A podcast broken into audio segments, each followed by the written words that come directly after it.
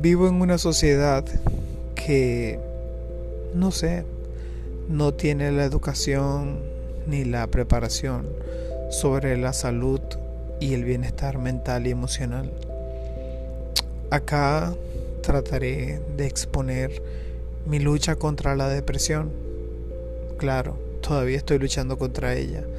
Por eso pido mil disculpas si no soy tan coherente Espero tener algunos oyentes y poder entablar vínculos con personas que luchen o hayan luchado contra la depresión.